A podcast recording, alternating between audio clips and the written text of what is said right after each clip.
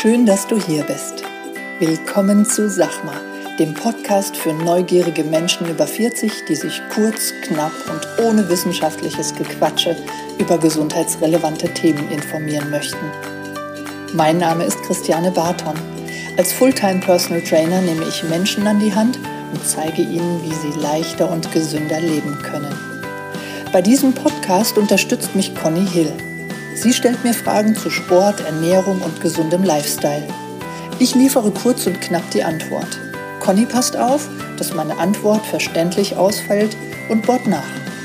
Du hast keine Lust auf stundenlange Podcast-Folgen? Wir auch nicht. Und deshalb gibt's jetzt uns.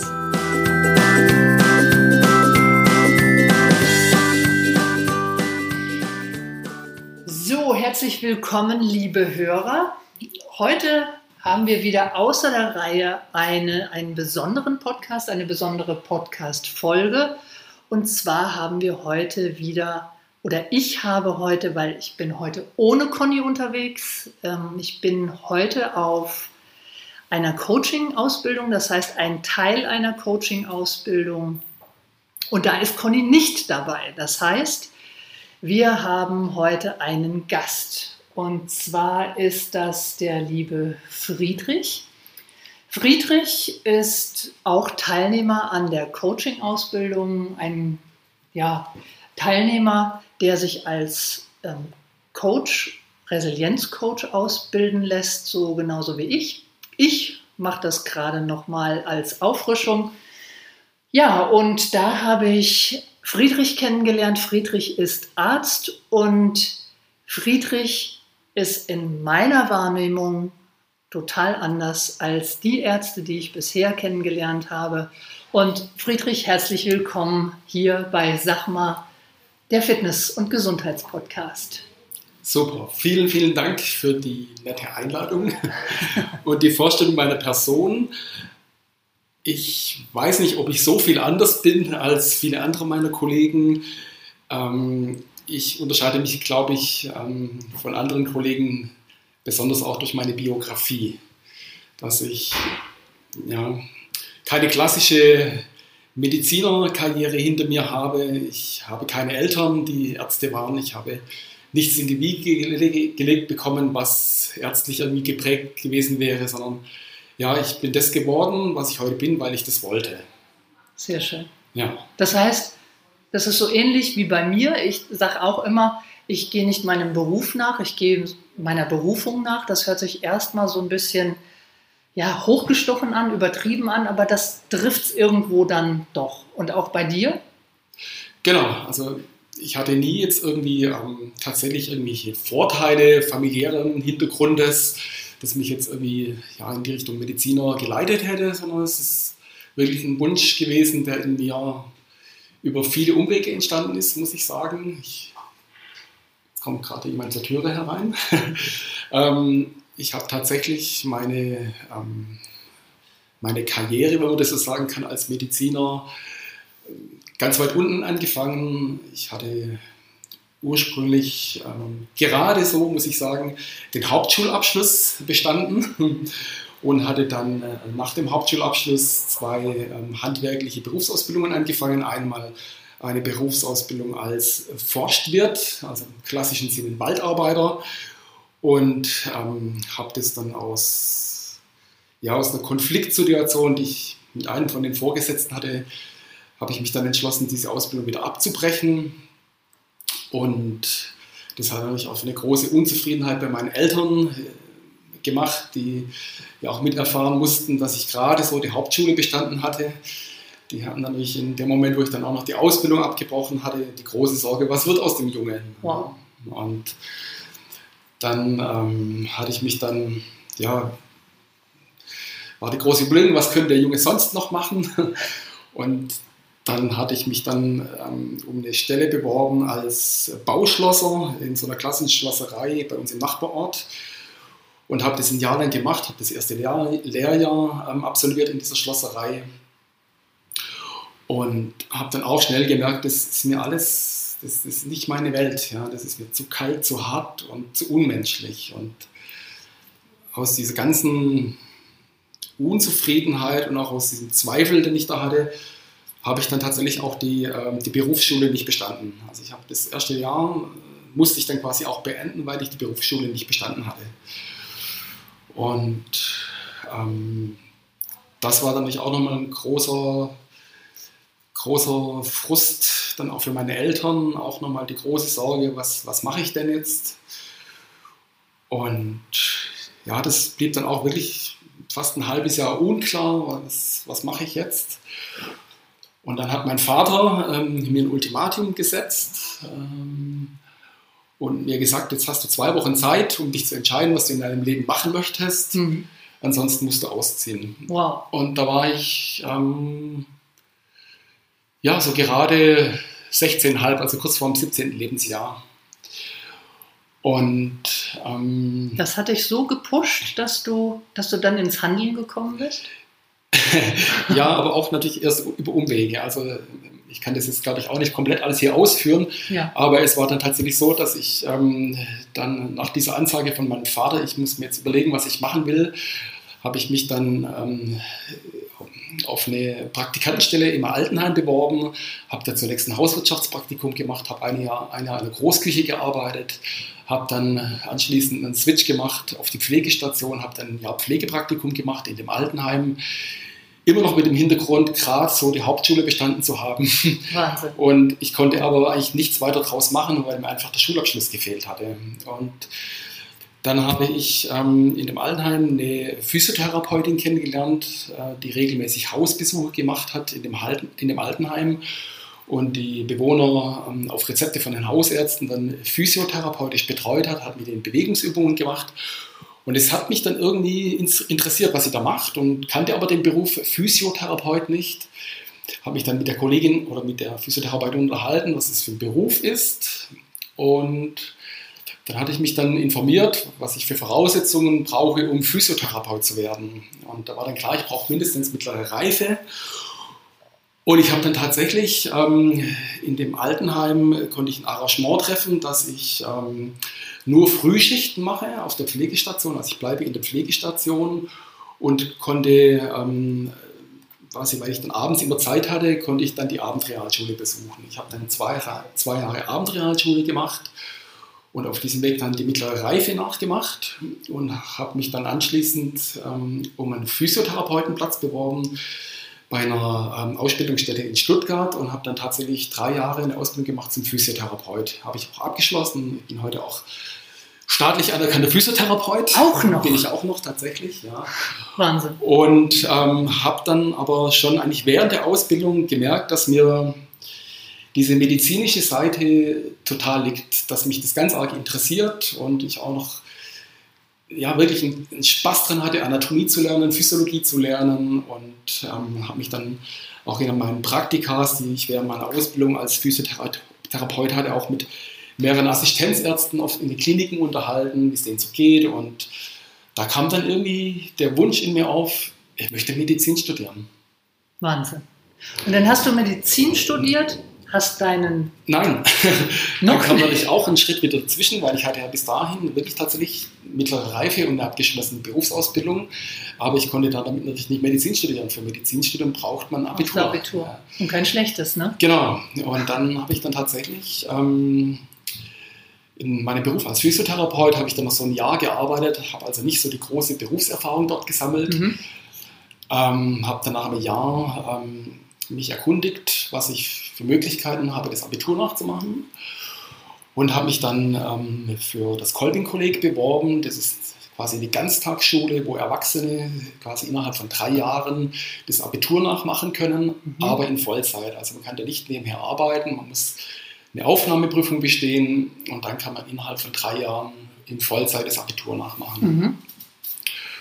Und das habe ich gemacht. Ich habe mich dann ähm, ich, um, um einen Schulplatz dort beworben, habe dann auch ähm, die Aufnahmeprüfung bestanden und war dann drei Jahre Vollzeit ähm, quasi im Kolbi-Kolleg, bis ich dann das Abitur hatte und habe das dann mit, ja, mit 2,2 habe ich dann das Abitur nachgemacht und das war für mich natürlich schon ein Wahnsinnsziel und habe mich dann mit diesem Abitur ähm, dann auf den Studienplatz für Medizin beworben, den ich dann auch gleich bekommen habe und habe dann Medizin studiert und habe auch das Medizinstudium abgeschlossen, habe nebenher meine Doktorarbeit geschrieben, war auch mit meiner Doktorarbeit sehr früh fertig, viel früher als manche andere Kollegen, die dann auch ins, ins Hintertreffen geraten sind.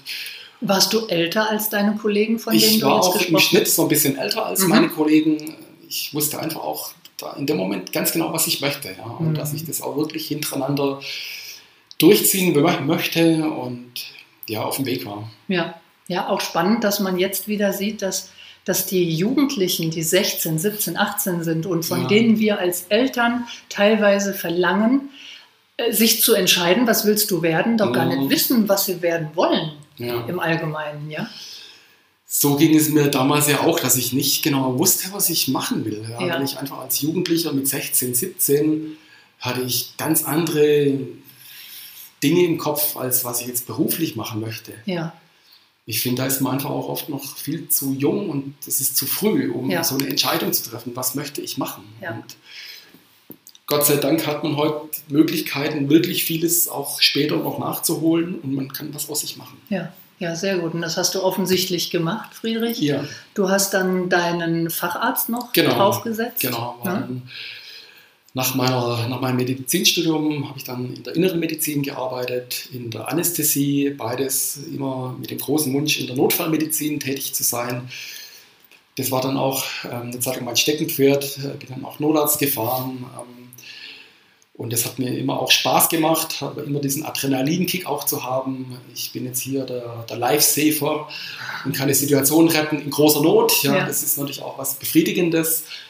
Aber für mich immer war das auch mit, mit ziemlich viel Stresshormon verbunden. Mhm. Und ähm, da habe ich dann auch gemerkt, dass mir das nicht gut tut und habe mich dann für die Allgemeinmedizin entschieden. Mhm. Bin schlussendlich in der Allgemeinmedizin gelandet, habe den Facharzt für Allgemeinmedizin gemacht und habe dann auch anschließend in einer Praxis als Allgemeinmediziner gearbeitet und habe mich dann aber zwischenzeitlich dann für einen Switch entschieden, weil ich gemerkt habe, dass das Thema Notfallmedizin immer noch ein Element in mir ist, sodass ich heute in meinem Patchwork arbeite. Ich arbeite ähm, Teilzeit in einer großen ähm, interdisziplinären, interdisziplinären Notaufnahme in einem Klinikum, wo wir quasi unselektiertes Patientengut betreuen. Also alle Patienten mit allen diversen Krankheitsbildern ähm, kommen zu uns und das ist auch eine große Herausforderung, ähm, kann ich immer wieder auch viel lernen. Und auf der anderen Seite arbeite ich jetzt mittlerweile in einer Praxis ähm, als Psychotherapeut. Also nicht als Physiotherapeut, sondern tatsächlich als Psychotherapeut. Ich habe mich vor drei Jahren ähm, auch aus dem inneren Gefühl heraus entschieden, noch eine psychotherapeutische Ausbildung zu beginnen. Ähm, einfach gemerkt, dass ich auch viele Fragen in mir habe mhm. zu mir selbst. Woher komme ich? Mhm. Wo stehe ich gerade? Wo möchte ich hin? Wo, sie, wo, wir dann auch wieder in unserer Coaching-Ausbildung sind mit diesen Fragen. Sind, genau. Mhm.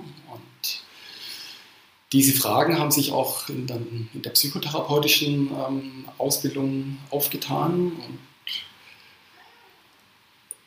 da habe ich einfach sehr viel Freude mittlerweile dran bin mit der Ausbildung jetzt fast am Ende. Ich muss noch eine Prüfung machen für diese Psychotherapie. Aber ja, ich habe es soweit alles abgeschlossen. Bin hm. nach wie vor betreue ich Patienten in der Psychotherapie mhm. und das gibt mir sehr viel. Jedes Mal kann ich auch selber was für mich daraus lernen. Mhm. Und ich finde das sehr befriedigend, in der mhm. Psychotherapie zu arbeiten das gibt mir mittlerweile mehr als die akute Notfallmedizin. Hm. Ja, und dann sitzt du hier zwischen uns. Hier, wir ja. sind in der R1-Akademie. Das ist ähm, ja ein, ein, Ausbilder, die teilweise ausbilden, aber auch auf der anderen Seite Personal, als Personal Trainer arbeiten. Mhm. Ganz, ganz viele Trainer, die es hier gibt. Jetzt sitzt du unter zehn Leuten als ein Arzt und neun Personal Trainer. Wie ist deine Sicht jetzt, also wie, wie schätzt du das ein? Belächelst du das als Arzt, dass wir Personal Trainer uns äh, als Coaches ausbilden lassen, so ein bisschen an Psychologie, Psychologie in unsere Arbeit hineinfließen lassen? Oder was, wie schätzt du die, die Sache ein? Also sag einfach mal, wie du das siehst als Arzt. Also ich belächle es ganz und gar nicht. Es hat ja auch einen Grund, warum ich mich selbst für diese Ausbildung angemeldet habe, hier im R1. Und es ist daraus entstanden, dass ich im Rahmen von meinem psychotherapeutischen Setting, das ich mit den Patienten habe, immer wieder an einen Punkt komme, wo ich so den Impuls habe, meine Klienten an die Hand zu nehmen und denen unabhängig von der Psychotherapie Wege zu, zeigen zu wollen, wie das Leben funktioniert. Mhm. Und das kann ich nicht als Psychotherapeut abbilden. Und da sehe ich die besondere Stärke von einem Personal Trainer. Mhm. Um Menschen nicht nur psychologisch zu betreuen, sondern auch aktive Lebenshilfe, so kann man es vielleicht auch nennen, mhm. ähm, aktive Lebenshilfe zu bieten. Wie kann ich mein künftiges Leben besser gestalten, anders gestalten, so gestalten, dass es mir auch mit psychischen Problemen besser geht? Mhm. Elemente Ernährung, Bewegung, Aktivität wichtig? ist ein ganz großes Thema, auch bei, gerade bei Menschen, die in einer Depression hängen, die mhm. in einer Depression stecken. Die brauchen oft tatsächlich auch die Aktivierung, in die Mobilität rauszugehen, aktiv zu werden, Sport zu treiben. Mhm. Und das schaffen die alleine nicht. Mhm. Und das Thema Ernährung, ist das auch Ernährung, wichtig? Absolut, auch da. Es gibt natürlich auch Ernährungsformen, wo auch vielleicht eine Depression fördern, ja, mhm. muss man sagen.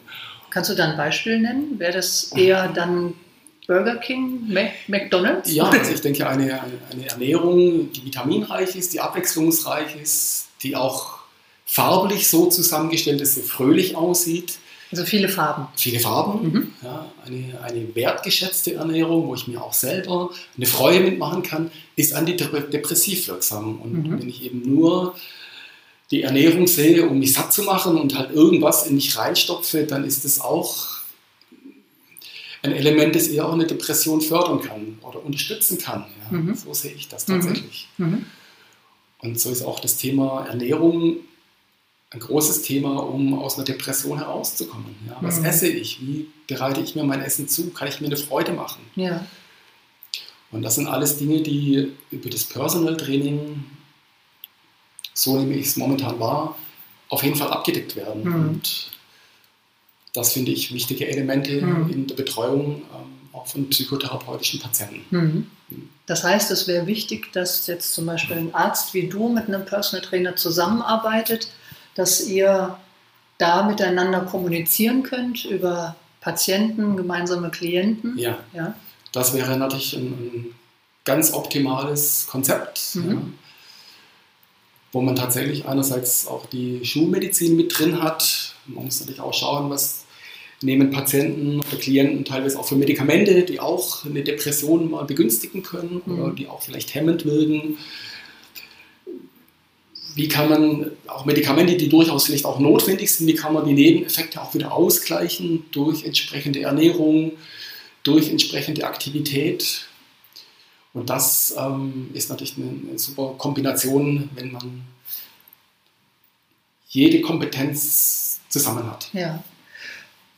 Der Personal Trainer wird in der Welt da draußen teilweise so gesehen wie der Drill Instructor. Mhm. Ja. Sicherlich gibt es auch Kollegen, die das ja. definitiv machen. Du weißt dadurch, dass du das Konzept von R1 kennst, du kennst dieses Navigationsrad, diese Move, Eat, Recharge, ja. Reflect. Das ist auch das, ähm, das Konzept von mir, das ich auf meine Tätigkeit, auf meine Klienten ähm, angepasst habe.